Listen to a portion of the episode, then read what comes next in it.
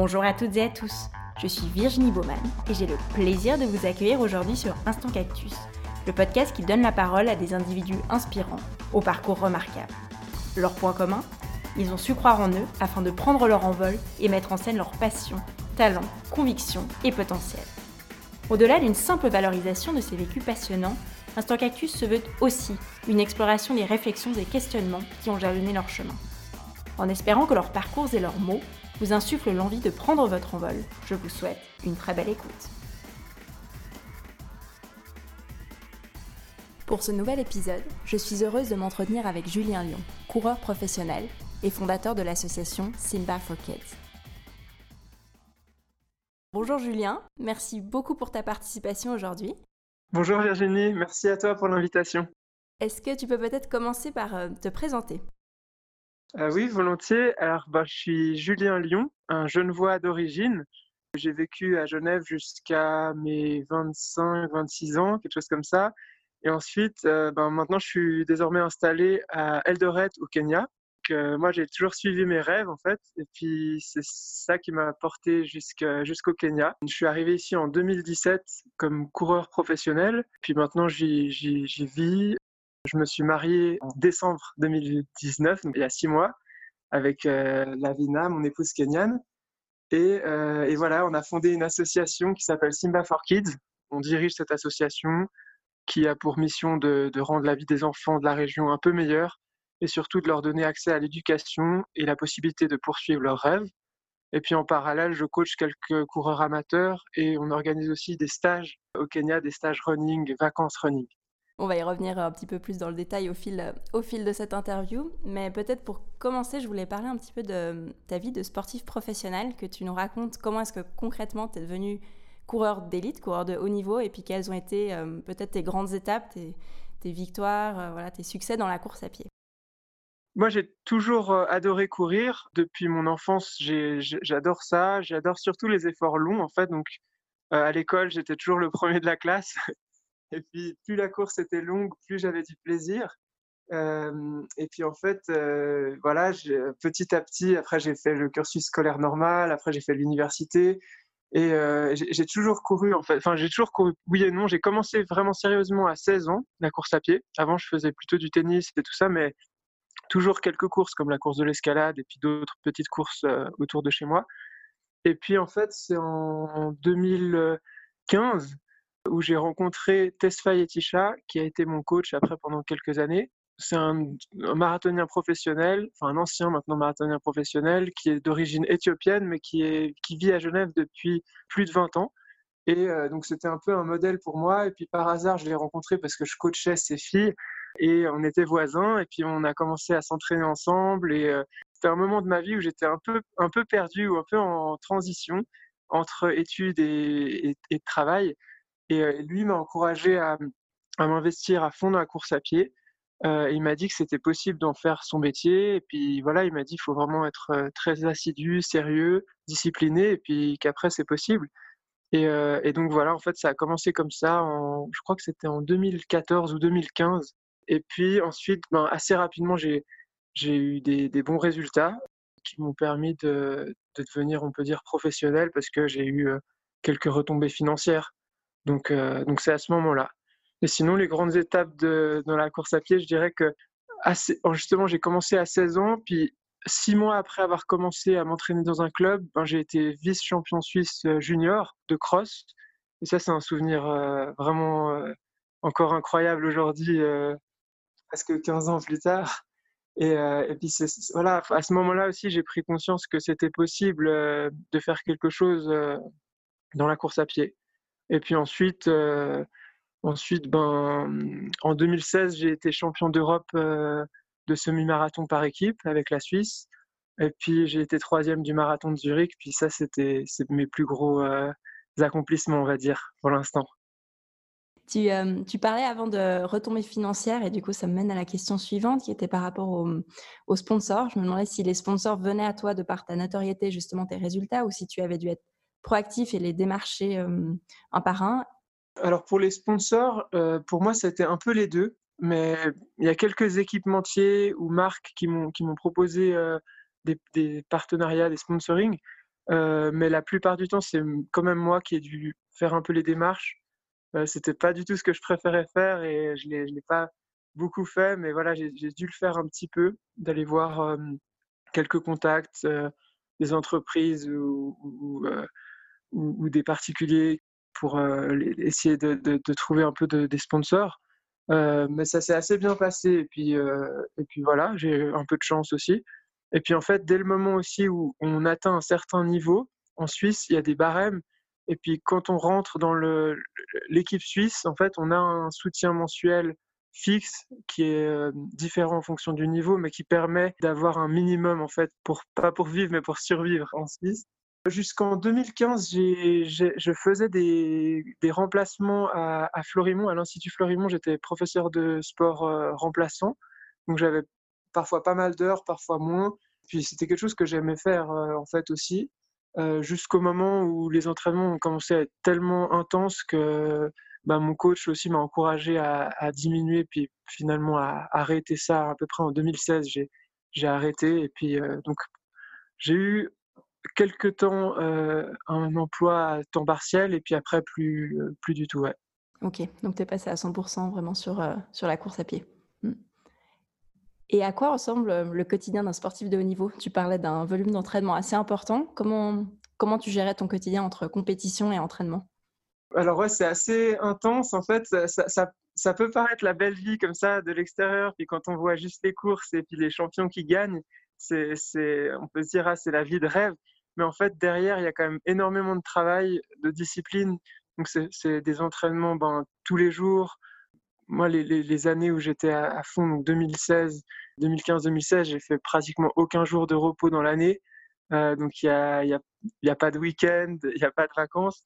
Et puis, c'est ouais, des entraînements le matin et l'après-midi. En course à pied, on ne peut pas s'entraîner 8 heures par jour. Mais en fait, c'est tellement intense hum, a besoin aussi de beaucoup se reposer. Donc, c'est un peu entraînement, repos, soins avec des massages ou, des, ou le physio, etc. Et puis voilà, des siestes. Donc, la journée passe finalement assez vite, mais parce qu'on est un peu KO toute la journée, en fait. Et comment ça se passe quand tu partais en compétition, par exemple, à l'étranger? Tu as une équipe autour de toi, à part ton coach, j'imagine? Est-ce qu'il voilà, tu as un encadrement particulier ou? Pas vraiment, à, part pour les compétitions internationales, donc championnat d'Europe ou, championnat du monde ou Jeux olympiques que j'ai que j'ai pas fait. Moi, j'ai fait juste des championnats d'Europe. Il y a, là, on est avec l'équipe suisse, puis là, il y a des, des physios qui sont avec nous, puis les, les dirigeants de l'équipe suisse. Mais sinon, autrement, pas, pas vraiment. En fait, on est assez euh, livré à nous-mêmes, et puis on a un peu son coach et, et puis son entourage et soi-même. La vie de sportif professionnel demande beaucoup de sacrifices, tu en as évoqué un ou deux. Et c'était quoi le plus difficile pour toi? Ben, Le plus difficile, je pense, dans la vie d'un sportif, et puis pour moi c'était évident, c'était c'est les blessures, en fait. C'est les moments où on commence à avoir des douleurs. et puis c'est inévitable, en fait. je pense qu'il n'y a pas un sportif professionnel qui n'a pas connu des douleurs, voire même au moins une petite blessure et puis c'est ça qui est dur, c'est s'entraîner avec ces douleurs. Ça prend énormément d'énergie, d'énergie mentale. Et puis, mmh, donc pour moi, ça a été le, plus difficile de, courir parce qu'à partir de 2016, en fait, je me suis blessé en, en été 2016. Et puis, à partir de ce moment-là, les, douleurs sont restées jusqu'à 2018 même. Puis pendant deux ans, en fait, j'ai couru tous les jours avec des douleurs. Et parfois, c'était vraiment très dur ça m'est arrivé quelquefois de rentrer à la maison après 5-10 minutes en, avec les larmes aux yeux. Oh, j'en avais vraiment marre. Et puis, euh, un peu découragé, ouais. Et puis ça, c'est le plus dur. Et puis après, il y a aussi le côté social, où ben, du coup, la vie sociale, elle est quand même limitée, euh, parce qu'on est vraiment dans notre bulle. Et puis, à part les autres personnes qui font comme nous, puis en Suisse, c'est très rare, euh, il n'y en a presque pas qui, qui, sont coureurs professionnels. Donc, ben, du coup, on peut pas aller par exemple, boire des verres avec des copains ou sortir avec des amis, c'est compliqué. Euh, et puis on est un peu incompris aussi en Suisse. C'est quand même assez rare d'être sportif professionnel. Donc je pense que c'est plus sympa quand tu es footballeur ou hockeyeur, puis tu as un peu une équipe avec toi, mais dans les sports individuels, c'est quand même assez difficile parce qu'on on est un peu incompris. Je, crois qu'il y a personne qui a vraiment accepté l'idée que j'étais coureur professionnel quand j'en parlais à Genève à mes amis ou euh, aux amis de mes parents ou comme ça. Et est-ce que tu arrivais à quand même garder du plaisir malgré l'intensité et le volume des entraînements? Oui, oui, après après parfois c'est des super moments justement quand on est en forme, quand on quand on réussit bien les courses et puis même en fait quand on est en forme aux entraînements, c'est des des moments, heu, des moments hyper, heu, hyper grisants en fait. On on se sent vraiment pousser des ailes et puis on on on se sent super bien, quoi. Donc oui, oui, bien sûr, il y y y a plein de très bons moments aussi. Et justement, un exemple de peut-être ton meilleur souvenir, heu, sur cette période, une compétition ou bien juste un souvenir en particulier? Moi, j'ai adoré la période où justement je vivais, hem, avec mon entraîneur et puis on lui, il avait fait venir cinq, six Éthiopiens et Éthiopiennes en Suisse pendant quelques mois parce que, on i pour pour qu'ils fassent des compétitions et puis, et puis c'était génial à ce moment-là parce qu'on s'entraînait tous en groupe, on se levait le matin et puis on avait cette vie de communauté justement qui était vraiment géniale et puis de partager, heu, tous les entraînements, les repas ensemble, c'était je pense, c'est mon meilleur souvenir. Génial. Donc on a parlé de, quotidien intense, on a parlé de sacrifice. Je voulais parler aussi avec toi de mental, puisqu'un mental de sportif de haut niveau, ça ne s'invente pas et je pense pas qu'on est avec, mais ça se construit au fur et à mesure. Comment est-ce que toi, tu as appris à gérer ton mental pendant ta carrière? Est-ce que tu avais des techniques en particulier pour te booster, gérer la pression, motivation et cetera? Mmh, pas trop, j'avais très peu j'avais pas un coach mental. J'en ai eu un tout petit moment, mais pas pas sur le long terme. Donc mais c'est quelque chose que j'ai appris un peu, heu, au fil de des années de de course, heu et puis aussi avec, en discutant avec, heu, mes différents coachs. Heu, ils m'ont tous, heu, ils m'ont tous enseigné différentes facettes. Hem et puis bon, voilà, le plus important, c'est finalement, c'est la confiance en soi. Et puis après d'avoir aussi un équilibre, un bon équilibre de vie parce que, hem, au final, c'est important pour le long terme. Sinon, ben, dès qu'il y a un truc qui va pas, il y a tout qui qui s'effrite et qui s'effondre assez vite. Donc donc voilà, mais j'avais pas vraiment de c'est pas un point que j'ai beaucoup travaillé. Pour rebondir justement, je voulais parler un petit peu de ce qui t'était arrivé, heu, courant 2016, c'est-à-dire ta blessure. Pour un sportif, c'est synonyme d'interruption de carrière. Comment tu as géré psychologiquement toute cette période off pour justement ne pas t'effondrer et ne pas trop déprimer? C'est ça qui est un peu difficile quand on a une blessure, c'est que, à part si on ça dépend en fait. Ah, si on se casse un, un os ou qu'on a une fracture ou une déchirure musculaire, ben là, effectivement, ça s'arrête direct et puis c'est dur. Mais pour moi, c'est c'est pas exactement ce qui s'est passé parce que ce que j'ai eu, c'est des tendinites un peu chroniques au tendon d'Achille, aux 2 des 2 côtés et puis du coup, c'est pas que du jour au lendemain tout s'est arrêté, c'est juste que du jour au lendemain, j'ai commencé à avoir mal et puis, ben, j'ai continué en fait avec cette douleur. Heu, on a essayé de la traiter, j'ai fait beaucoup de traitements médicaux, mais sans sans succès en fait. Hem et puis, heu, donc voilà, c'est ça qui a été très compliqué, c'est qu'au début, j'ai dû surmonter la la douleur. En ensuite, j'ai un peu tout essayé, les traitements possibles et puis finalement, ce que j'ai fait, j'avais évoqué l'idée avec, mon médecin puis mon chirurgien au courant 2017 de, faire une opération, mais il disait que c'était trop tôt. Il me conseillait d'essayer encore deux trois mois avec des semelles et cetera et donc je me suis dit: «Bon, ben, là, j'ai fait un espèce de all-in». Heu, c'est un peu comme au co au poker quand on a que quelques jetons et ben, on on on va pas abandonner la partie, on tente sa chance. Puis c'est ce que j'ai fait, en fait, en partant au Kenya. Fin 2017, je suis parti au Kenya pour essayer de, de de guérir, on va dire, peut-être en étant dans un autre environnement avec aussi d'autres, heu, soins possibles. Ici, il y a beaucoup de massages, ils sont ils font des massages, très, très bons et heu et donc voilà, c'est ce que j'ai essayé de faire et puis, et puis voilà, ouais. Et est-ce qu'avant ta blessure, tu avais déjà envisagé une autre carrière que la course à pied? Enfin, est-ce que tu avais déjà réfléchi à une transition ou tu étais vraiment, comme tu disais, all in, heu, sur la course à pied? Je pense que j'étais toujours un peu all-in, pour la course à pied, en tout cas dès 2015, hem, à partir du moment où j'ai rencontré, heu, Tesfaye et Tisha et puis qu'on a commencé à s'entraîner ensemble. Mais avant ça, ben, j'ai fait un bachelor en sciences éco et un bachelor en sciences du sport et puis, ben, pendant les 2 bachelors, chaque fois, j'envisageais quand même d'autres, carrières. Alors en sciences économiques, je me suis assez vite rendu compte que c'était pas forcément ma voie puis que bah, très vite, mes amis aussi, se sont rendus compte que pour moi, ça serait impossible de travailler devant un ordinateur et puis Le problème, c'est qu'en sciences éco, il y a beaucoup de, carrières qui sont. La plupart des carrières, c'est de travailler devant un ordinateur dans un bureau. Puis du coup, c'est pour ça que j'ai fait après sciences du sport. Et là, ben, mon but, c'était d'être éventuellement professeur de sport ou de faire un autre travail lié au sport. Euh, donc ça, c'était ce que j'envisageais. Et puis après la blessure, en fait, j'ai jamais vraiment envisagé une autre carrière, mais c'est plus la vie qui m'a qui m'a amené euh, où je suis maintenant. On va peut-être en parler euh, plus tard. Justement, pour faire la transition, tu racontais que tu étais parti au Kenya pour un stage de course à pied. Tu es ensuite revenu pour t'y établir. Est-ce que tu peux nous dire pourquoi le Kenya? Parce que je pense qu'il y a beaucoup de personnes qui ne savent pas. Et est-ce que tu peux nous raconter en quoi ça consiste en fait un stage là-bas?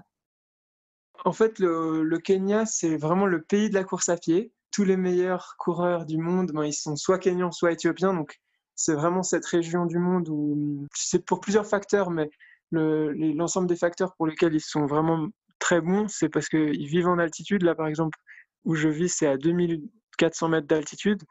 Et puis, il y a l'émulation du, groupe aussi, parce qu'il y, y a, des groupes de 100 coureurs, ce qu'on ne trouve pas en Europe.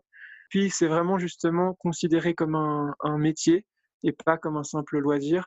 Donc ça, ça fait aussi une grosse différence. Et après, il y a voilà le, le fait que de voir d'autres euh, compatriotes qui s'en sortent via la course à pied, qui ici, voilà, ben la vie est quand même parfois très dure. Et c'est vraiment un moyen de s'en sortir, puis de voir euh, que certaines personnes y sont arrivées, ben c'est super motivant pour eux. Donc moi, c'est pour ça que je suis allé au Kenya pour m'entraîner, parce que c'est ici qu'il y a les meilleures conditions du monde. Et ensuite, ben, j'y suis retourné parce qu'assez vite, en fait, en, après mon arrivée en 2017, ben, j'ai rencontré euh, Lavina, qui est maintenant ma femme. Après les opérations en 2018, ben, j'ai décidé de, d'y retourner et puis de, de, de vivre là-bas sans trop savoir ce qu'on allait faire. Mais le but, c'était, je me suis fait opérer quand même pour pouvoir recommencer à être euh, coureur professionnel. Donc le but, c'était ça. Et puis, et puis finalement, maintenant, on a fait d'autres choses. Et justement, pour enchaîner sur ces autres choses, est-ce que tu peux nous parler un petit peu de l'association Simba for Kids? Euh, Comment est-ce que tu as créé cette association et quelles sont les actions que vous menez? Pendant ma, longue période de rééducation, j'avais tout d'un coup beaucoup de temps et puis j'ai eu l'envie d'aider. Et puis ça a paru comme une évidence en fait de créer cette association parce que assez vite euh, j'ai été à la rencontre des écoles parce que ben comme je l'ai dit avant j'étais euh, professeur de sport de formation. Et donc, pour moi, j'ai toujours adoré les enfants et tout ça. Donc, ça m'intéressait beaucoup d'aller voir comment ça fonctionnait ici. Et en fait, j'ai été choqué, même si ça faisait plus d'un an que je vivais au Kenya, je me rendais pas compte des conditions euh, dans lesquelles les gens vivent dans les villages euh, ici et, et, dans les écoles, les, infrastructures et le matériel et tout ça, l'encadrement. Et donc, j'étais vraiment choqué. Je me suis dit, il y a moyen de faire quelque chose. C'est pas possible. On peut pas on peut pas laisser ça, euh, les conditions comme ça. On peut vraiment avoir un, gros impact en fait avec des moyens financiers qui sont peut-être pas si énormes. Et donc, ben, l'idée, elle est venue comme ça. Ensuite, on est aussi allé à la rencontre des familles et puis ça, ça nous a encore plus frappé de voir certaines personnes qui vivent vraiment dans des, dans des maisons en terre, qui dorment à même, à même le sol et tout ça. Et donc, ben, avec des amis et des contacts à Genève, je leur en ai parlé et on a décidé de créer l'association, donc de l'enregistrer euh, en Suisse. Et puis voilà, ben, on a commencé comme ça et, euh, et, voilà, ça a démarré. Et puis en fait, maintenant, c'est devenu un truc euh, assez gros et puis surtout qui nous, qui nous prend, qui nous, on, on, travaille à 100% avec Lavina pour gérer cette association. Super. Et comment est-ce que tu fais pour justement vous faire connaître en Suisse ou peut-être au Kenya? Comment est-ce que vous levez des fonds aussi? Au début, on a commencé vraiment avec nos contacts, nos amis, nos amis d'amis. Et puis ensuite, pour l'instant, ce qu'on a fait, c'est qu'on a organisé deux, trois fois par année des présentations à, Genève et à Lausanne. Et puis ça, ça nous a permis de, faire connaître un peu plus l'association. Et aussi, ben, on, fait on a créé une page Instagram et Facebook, et puis on fait des appels aux dons de, de temps en temps. Puis on est assez actif sur les réseaux sociaux en mettant presque quotidiennement des informations. Euh, et, donc voilà, maintenant on a une petite communauté qui nous suit, qui, qui soutiennent les projets. Super. Et justement, est-ce qu'il y a un projet en cours? Là, on enregistre cet épisode euh, mi-juin, mais est-ce que vous avez des, actions en cours? Alors là, maintenant, le, gros projet, en fait, c'est de, de, créer un centre pour enfants. C'était aussi notre idée de départ, c'est de créer un, un centre qui, qui nous permette d'accueillir les enfants pendant les week-ends et les vacances scolaires pour leur, euh, leur donner un peu une éducation euh, extrascolaire, ce qui n'existe pas du tout ici, ce qui n'est pas du tout possible. il faut savoir qu'ici, il y a un jour sur deux de l'année où les enfants ne sont pas à l'école. Chez nous, c'est un, peu moins, mais si on compte tous les, week-ends et les vacances scolaires, ça fait quand même beaucoup de jours où, les enfants n'ont pas à l'école. Et ici, c'est encore plus. Et donc, pendant tout ce temps-là, on s'est dit, on peut occuper les enfants, leur faire faire du sport, des activités sociales, des jeux de société, de la danse, euh, du dessin et plein d'autres trucs. Euh, et, c'est ça notre gros but, c'est de construire ce centre. Euh, là, on est, en train de construire. Et puis aussi, il y aura des chambres pour, les, pour accueillir des volontaires, premier étage. Et donc voilà, ça c'est notre gros projet actuellement. Et tu l'évoquais au tout début lors de ta présentation, mais donc tu as bien diversifié tes activités, puisque comme tu le disais, tu t'investis à 100% dans l'association, mais également dans du coaching à distance et dans l'organisation de stages de course à pied au Kenya toujours. Est-ce que tu peux nous en dire un peu plus et comment est-ce que tu as mis en place ces autres activités? Oui, alors les, coachings à distance, euh, donc ce que je fais, c'est que hum, je coach des amateurs, des sportifs amateurs, mais de bon niveau, qui préparent des, marathons ou des semi-marathons ou simplement des, trails. Et ça s'est fait un peu naturellement, en fait. C'est des... J'ai pas vraiment cherché à développer cette activité, mais c'est petit à petit, via les réseaux sociaux, certaines personnes me contactent et puis ensuite, je regarde si le, profil est intéressant. Ça ne veut pas forcément dire s'ils ont un niveau suffisant parce que je n'ai pas un quota, enfin, je coach pas uniquement les athlètes à partir d'un certain niveau, au contraire. Donc, c'est vraiment des, gens amateurs. Et, euh, et puis, ça, pour moi, c'est plus une, c'est vraiment une passion en fait. Et ça a été le, idéal parce que ça m'a permis de, de, rester dans la course à pied pendant ben, là, les deux dernières années où j'ai pas pu courir ça m'a permis de, vivre la course à pied en fait à travers mes athlètes et les compétitions, la préparation de compétition. Donc j'ai vraiment du plaisir à le faire euh, et, je continue à avoir du plaisir à le faire. Et puis financièrement, c'est une, aide aussi pour, euh, pour vivre, surtout ici au Kenya où la vie est moins chère. Donc, euh, donc voilà. Et puis les stages, c'est un peu la même chose, c'est que en vivant ici au Kenya, j'ai eu assez vite l'envie de Enfin, moi, je suis émerveillé ici, je trouve ça génial. Puis du coup, ben, j'ai voulu pouvoir partager l'expérience avec, des gens, pouvoir faire vivre cette expérience à, d'autres gens. Et donc, euh, j'en ai parlé à, mon ami Laurent Paonessa qui, dirige New Concept Sport à Carouge, c'est un magasin de, chaussures de, running. Et puis lui, il avait organisé quelques stages au Maroc, en Éthiopie. Je me suis dit, ça pourrait l'intéresser de co-organiser ce stage avec moi.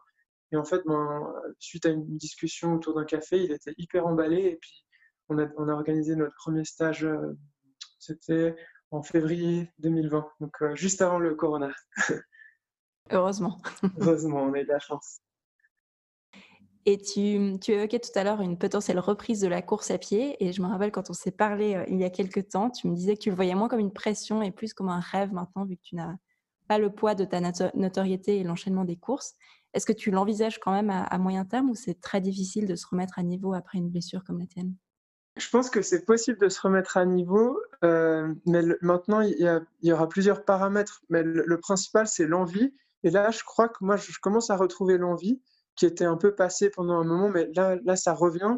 Et puis après, ça va être maintenant un choix en fait entre euh, m'investir de nouveau à fond parce que ben, comme tout, en fait, euh, si on ne s'investit pas à fond dans quelque chose, euh, on n'y arrive pas, euh, on ne peut pas vraiment le faire bien ou très bien.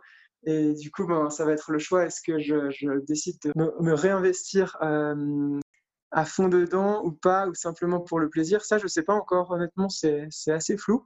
Mais, mais la porte est quand même ouverte à peut-être tout d'un coup me réentraîner à fond, puis peut-être que ça va venir naturellement, en fait, je vais avoir envie de, de repousser de nouveau mes limites. Et est-ce que tu dirais que le Kenya et tes autres activités, notamment ton investissement dans l'association, ont peut-être changé un peu ta perspective quant à cette potentielle reprise? Oui, franchement, le, le développement de l'association, c'est quand même une grosse surprise parce qu'on a commencé en avril 2019 et quand on a commencé, ben, c'était avec l'envie d'aider et puis de faire quelques projets sur place. Euh, mais on n'imaginait jamais qu'un an plus tard, euh, ça nous prenne tout notre temps à Lavina et moi, parfois presque trop de temps. on doit mettre un peu des limites parce que on commençait à. Enfin, moi, j'ai toujours ce caractère de, de me plonger tellement dans les choses que des fois, j'oublie de souffler. Mais, et puis ça, on n'imaginait vraiment pas, en fait, il y a un an. C'est super cool, quoi. Mais Maintenant, il faut qu'on voit justement, est-ce qu'on a envie de, développer encore plus l'association et de devenir une, une, plus grande ONG ou est-ce qu'on a envie de rester plus petit avec des actions euh, peut-être euh, périodiques comme ça euh, à des moments de l'année? Mais pour le moment, je pense qu'on a envie de faire plutôt la première option, c'est-à-dire développer vraiment l'association et puis faire d'aider le plus possible d'enfants ici parce que ben, y a vraiment de quoi faire, donc ça donne envie. Voilà, question suivante, je voulais te demander si tu avais des futurs projets. On en a déjà parlé un peu pour l'association. Je ne sais pas si tu en as d'autres. Euh, non, je dirais que les, futurs projets, c'est continuer de développer l'association et puis aussi de développer en fait le lien entre les volontaires et les enfants ici, de, de développer ça, de développer ces, ces, ces voyages volontaires de bénévoles euh, et aussi ben, justement les voyages euh, de, vacances, course à pied avec, avec les gens qui aiment bien ça, qui aiment bien voyager, qui aiment bien courir. Donc ça, c'est un gros projet. Puis après, au niveau personnel, ben, pas tout de suite, mais dans quelques années, j'espère qu'on arrivera à fonder une belle famille. Je le souhaite aussi, c'est un beau projet. Euh, du coup, vu qu'on arrive à la fin de cet épisode, si tu avais hum, pu te donner un conseil il y a quelques années en arrière, ce serait quoi? Si j'avais pu me donner un conseil il y a quelques années en arrière, été de, de moins avoir ces angoisses, parce que j'ai eu quelques périodes un peu angoissantes dans, ma vie, euh, où j'avais pas toujours confiance en moi. Et puis, justement, maintenant, après coup, je me dis qu'il faudrait, il faut vraiment avoir confiance en soi, confiance en la vie aussi, surtout. Euh, et puis que parfois, il y a des moments un peu plus difficiles, mais qu'il faut, faut pas se stresser. Et puis, je pense que maintenant, en fait, en ayant vécu au Kenya depuis quelques années maintenant, j'ai appris aussi à, à, plus parfois vivre au jour le jour et moins faire trop de projets long terme. Et je pense que c'est peut-être le conseil que je me donnerais de, moins m'angoisser et puis de plus faire confiance en la vie en fait. D'un côté, je pense que je changerais rien parce que bah, chaque étape que j'ai vécue, elle a été elle a été belle et enrichissante. Et puis si j'avais changé une petite chose, ben, peut-être que je serais pas ici aujourd'hui. Mais franchement, aujourd'hui, euh, je suis hyper épanoui et heureux. Donc, euh, je me dis heureusement que, que ça s'est passé comme ça. Excellent. Merci beaucoup. On arrive ainsi à la fin de cet épisode. J'espère qu'il vous a plu. Un grand merci, Julien, pour ta participation. Vous pouvez retrouver Julien sur Instagram ainsi que l'association Simba for Kids via Facebook et le site simbaforkids.ch. Merci à toutes et à tous pour votre écoute et je vous donne rendez-vous pour le prochain épisode.